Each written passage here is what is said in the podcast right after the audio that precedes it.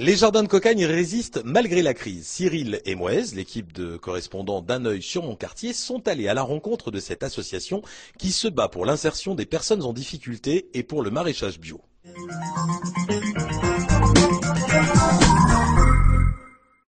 Bonjour, Cyril et Moès de la Plume Urbaine et intervenant pour Un œil sur mon quartier. Nous vous proposons de découvrir aujourd'hui les associations chantiers d'insertion, les jardins de Cocagne, euh, association loi 1901. Nous y allons. Bonjour, donc nous sommes avec euh, le président des Jardins de Cocagne et son directeur. Donc euh, première question, Monsieur le Président, pourriez-vous nous présenter euh, un petit peu les Jardins de Cocagne? Alors les Jardins de Cocagne, ce sont des ateliers chantiers d'insertion, ce qu'on appelle des ACI, dont le but est de faciliter l'insertion et le retour au monde du travail des personnes qui sont en difficulté sociale notamment, par le biais d'une culture maraîchère bio. Ils ont vu le jour il y a une vingtaine d'années en France, les premiers jardins. Euh, et dès le début, le principe, c'était l'insertion sociale par la culture bio. C'est le principe de base du jardin. Pourquoi avez-vous euh, choisi l'agriculture biologique comme, euh, support d'insertion? Alors tout d'abord, ce n'est pas vraiment un choix des jardins de cocaïne de Rouen, puisque c'est le principe même des jardins de cocaïne, c'est l'agriculture biologique. Euh, ça, a deux intérêts. Dans l'agriculture biologique, il y a le mot agriculture, donc le travail de la terre, qui est quand même, dans le cadre de l'insertion, c'est quand même d'arriver à produire de quoi nourrir d'autres personnes, c'est quand même quelque chose d'assez valorisant. Et biologique, parce que c'est à la fois, ça répond à un besoin aujourd'hui de manger correctement et à des légumes de proximité. Et puis c'est de la qualité assurée. D'ailleurs, ça se développe dans ce sens-là, on le voit bien, au niveau consommation en général.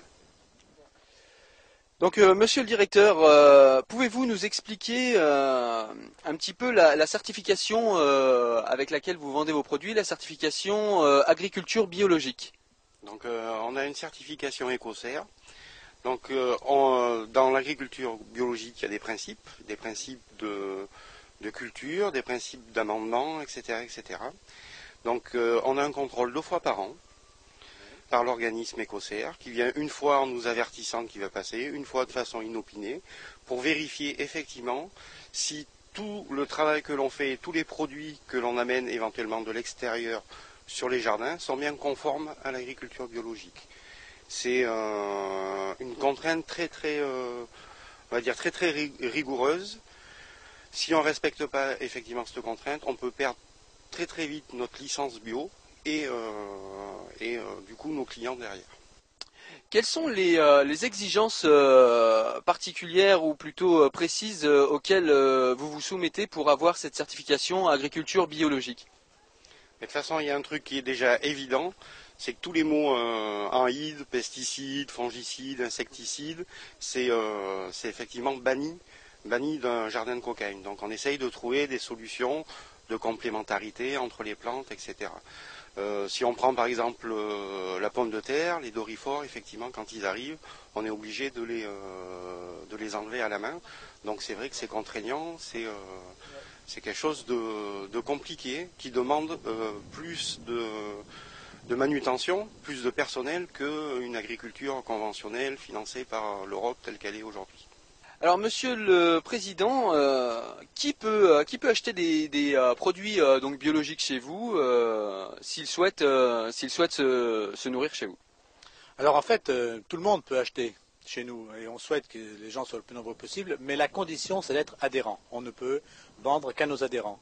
Donc il y a une cotisation annuelle euh, qui, est, prévue, euh, qui doit être de 25 euros actuellement, et qui permet deux fois par semaine de venir se ravitailler en légumes bio le mercredi et le vendredi sur place dans les jardins de Cocagne.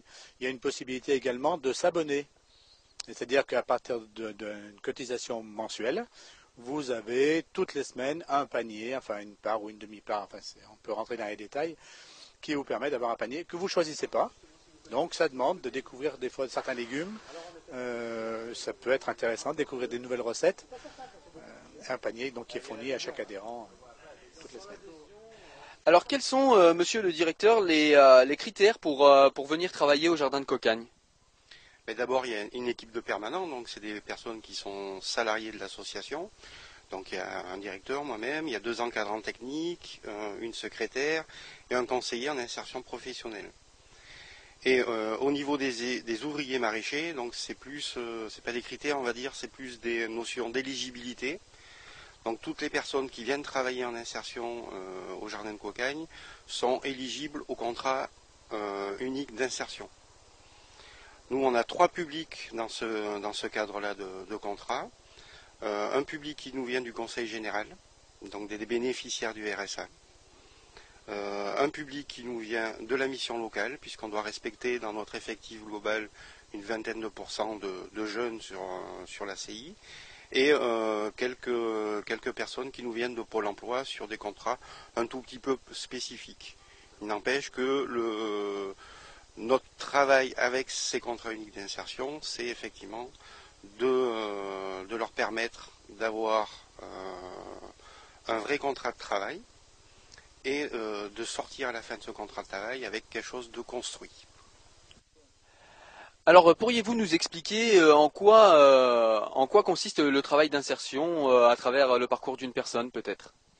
Donc la personne, quand elle arrive effectivement sur les jardins de Cocagne, donc elle est accueillie et on va travailler avec elle sur deux, deux grands axes.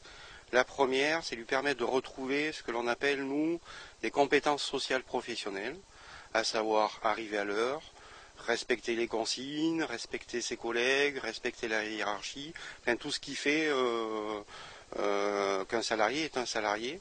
Euh, ces personnes-là ont perdu ces repères-là. Donc en premier lieu, c'est important de retrouver ces repères.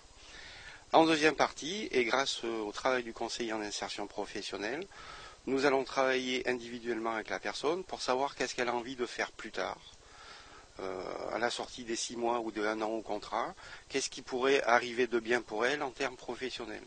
Donc ça va être euh, un projet de formation, ça va être un, projet de travail directement, donc un accompagnement qui est fait tout le long du contrat pour que la personne sorte avec euh, une dynamique qui lui permette de retrouver un emploi et un lien social cohérent. Alors quels sont euh, les projets, euh, les projets d'avenir euh, pour les jardins de, Cocagne?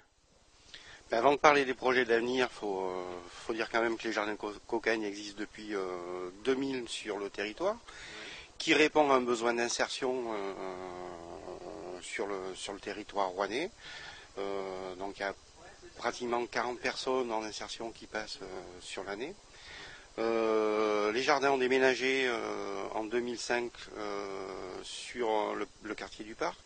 Donc c'est un, des rares, un des rares jardins de cocagne en France qui est dans une zone urbaine sensible.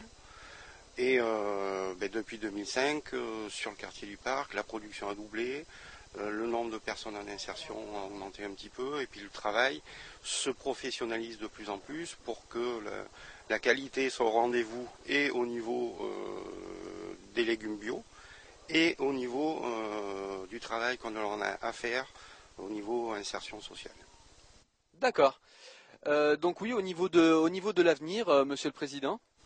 Alors comme le disait le, directeur, 40 hein, personnes par an sur 10 ans, ça fait quand même 400 personnes qui, sont passées et qui ont essayé de reprendre un peu le, goût au travail. Donc pour nous, ce qui est indispensable, c'est que les jardins de cocagne survivent et continuent leur activité.